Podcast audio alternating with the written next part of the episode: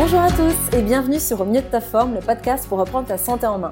Aujourd'hui, on va parler d'une expression, vous connaissez certainement, qui est on est ce que l'on mange. On le voit partout sur les réseaux sociaux aussi. Après, dans la théorie, cette expression est connue de tous. Dans les faits, qui la comprend vraiment et surtout qui l'applique alors le but de ce podcast est de vous montrer que ce que vous mangez n'est pas qu'une somme de nutriments et de calories. Et pour comprendre pourquoi il est important de vivre cette expression au quotidien, je vais vous parler d'une expérience qui a été faite dans les années 60. À cette époque, un certain chercheur nommé James McConnell s'est intéressé à cette croyance qu'avaient les cannibales, qui disaient qu'en mangeant le cerveau d'un sage, ils pouvaient eux-mêmes développer leur propre sagesse, ou alors pour devenir plus courageux, ils mangeaient le cœur de leur adversaire. Pour savoir s'il y avait un fond de vérité dans tout ça, il a voulu reproduire une expérience avec des animaux naturellement cannibales, des animaux qui ont également un système nerveux qui leur permettrait de répondre aux stimuli et à la douleur.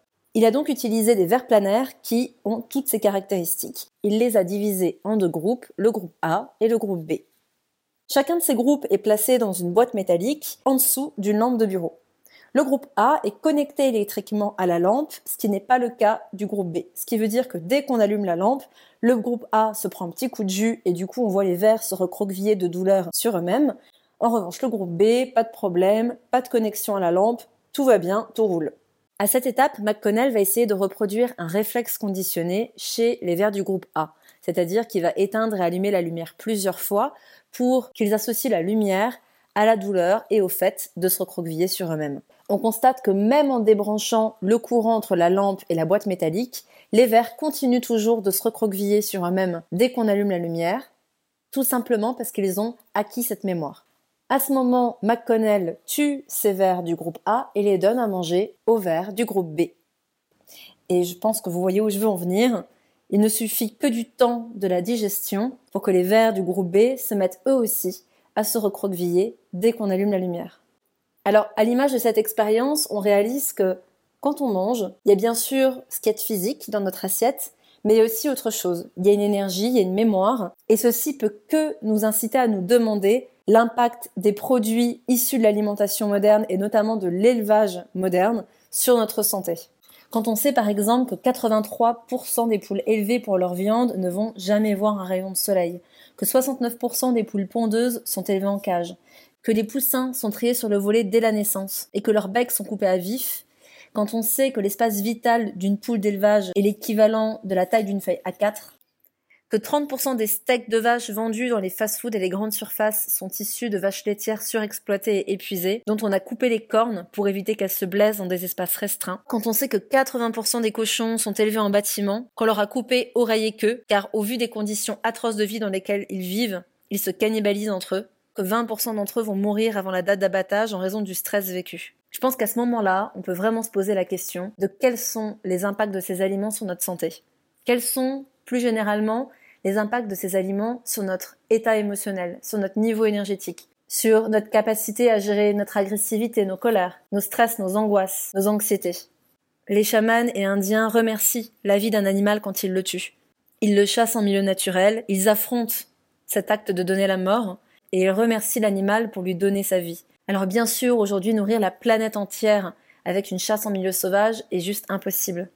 Par contre, ce qui est possible, c'est de réduire notre consommation pour activement lutter contre l'élevage industriel. Je vais donc vous partager trois points essentiels qui, selon moi, si chacun d'entre nous les appliquait, permettraient de changer la donne et permettraient de lutter contre ces conditions d'élevage qu'on inflige à des êtres purs et émotionnels que sont les animaux. Premier principe, et vous allez me dire Lisa, ça va de soi, réduisez votre consommation de produits animaux. bah ouais, tout simplement. Vous connaissez ma théorie là-dessus. 80% végétal, 20% animal. 20% animal incluant les viandes, produits laitiers, beurre, œufs. Ce sont des aliments qui, lorsqu'ils sont produits dans les règles de l'art, ont une qualité nutritionnelle incomparable. Ne serait-ce que le jaune d'œuf et le beurre, ce sont vraiment des aliments que je recommande à toutes les personnes végétariennes qui me consultent car à eux seuls, ils évitent de nombreuses carences. Donc, les supprimer à 100%, pas nécessaire. En abuser, surtout pas. Par contre, en manger 20% du temps, là, on est tout bon. Et si on ne prenait que des produits de bonne qualité, avec des vaches qui ont mangé de l'herbe et qui ont leurs cornes, et des poules qui ont vu la lumière du jour, on n'aurait de toute façon pas les moyens de dépasser ces 20%. Quand vous achetez 5 steaks à 10 euros, c'est pas un aliment pas cher, c'est juste plus un aliment. C'est un steak de nerfs, plein d'adrénaline. J'en profite d'ailleurs pour rebondir sur un reportage qui a été diffusé ce dimanche sur Zone Interdite, qui parle de la tendance végane, et on voit le célèbre boucher Hugo Desnoyers qui lui-même, depuis plus de 20 ans, conseille à ses clients d'arrêter de surconsommer de la viande et qu'il vaut mieux en manger une d'excellente qualité une fois par semaine qu'un steak de très mauvaise qualité. En même temps, on va cesser de donner notre argent aux industriels, aux grands groupes qui se fichent de votre santé. Ils exploitent leurs employés, leurs éleveurs et les animaux, alors n'attendez pas sur eux pour qu'ils se soucient de votre bien-être et de votre santé. C'est à vous de le faire. Deuxième base importante, accepter de sortir de l'abondance alimentaire. Est-ce que vous n'avez jamais été choqué de voir le samedi soir les étalages des magasins pleins à craquer, comme s'ils venaient tout juste d'être livrés? Qu'est-ce qui explique cette politique du toujours plein?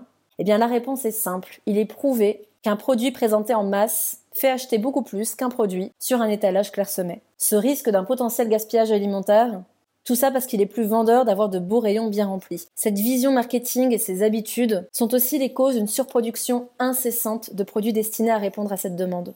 On produit plus vite, on ne respecte plus les cycles naturels de la culture et de l'élevage, même les éleveurs ne sont plus des éleveurs mais des producteurs, on récolte et on tue trop vite, et même à table, le temps nécessaire à la mastication et à la digestion n'est plus respecté. Et cette accélération détériore notre santé, mais aussi celle de la planète. Alors, consommez moins mais mieux. 80% végétal, 20% animal. Luttez contre le gaspillage alimentaire chez vous comme en magasin. Si vous aussi vous trouvez que des étagères pleines et que le risque d'un gaspillage alimentaire vous choque, communiquez-le au directeur de magasin. Privilégiez les petits producteurs, les circuits courts, les marchés, les produits issus de l'agriculture biologique ou encore de l'agriculture biodynamique. Par rapport à ce type d'agriculture, sachez que je vous ai mis un lien d'un article qui vous explique de A à Z ce que c'est. Vous pourrez retrouver ce lien dans mon article qui est en fait une retranscription écrite de ce podcast. Je vous mets bien sûr le lien dans la description du podcast. Enfin, troisième point, ne tombez pas dans le piège du tout vegan. La tendance vegan, moi aussi j'y ai cru. J'ai été végane pendant près de deux ans. J'ai lu, j'ai regardé toutes les vidéos choc. Moi aussi j'ai pleuré, moi aussi j'ai envie de révolution. Mais avec le temps, j'ai appris que tout supprimer n'est ni une solution, ni pour soi, ni pour les animaux, ni pour la planète, même au contraire, j'ai envie de dire. Je pense que je vous parlerai plus longuement de mon opinion sur les régimes et notamment sur le régime vegan dans d'autres podcasts ou dans mes articles. Mais en attendant, je peux que vous inviter à ne pas vous enfermer dans un régime alimentaire. Ces régimes sont aussi le reflet d'un besoin d'identité, d'un besoin d'appartenir à un groupe. Tout comme on porte un manteau rouge plutôt qu'un manteau bleu, on exprime quelque chose de nous à travers le régime que l'on adopte. Je pense que si aujourd'hui on pense vraiment uniquement au bien-être physique et psychique de notre corps, en ayant conscience de la synergie qui règne sur cette planète entre les différents règnes, qu'ils soient humains, animaux ou végétal, on se rend très vite compte qu'il n'est pas nécessaire d'avoir quelconque régime. Pour moi, un régime va être nécessaire chez quelqu'un qui a une pathologie et à qui je vais conseiller quelque chose de thérapeutique sur le court ou sur le moyen terme. Encore une fois, comme on l'a aussi vu avec Anthony Fardet dans mes précédents podcasts, il n'est pas nécessaire de se priver de tout. On réalise que si on respectait cette loi des 80-20, la planète entière pourrait être nourrie de manière correcte. Donc ne tombez pas dans le panneau par peur de mal faire. Trouvez juste l'équilibre que vous avez en vous de manière la plus instinctive qui soit. Il suffit juste de trouver un juste milieu entre la surexploitation de nos ressources et le refus catégorique d'apporter des choses essentielles à votre corps dans les proportions justes, avec respect et conscience.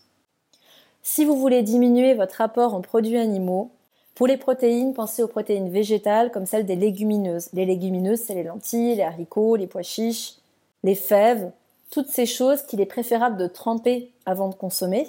Et il est important de les mastiquer longuement car la digestion commence dans la bouche. Pensez au houmous, pensez au tofu deux à trois fois par semaine pour avoir des apports de protéines végétales.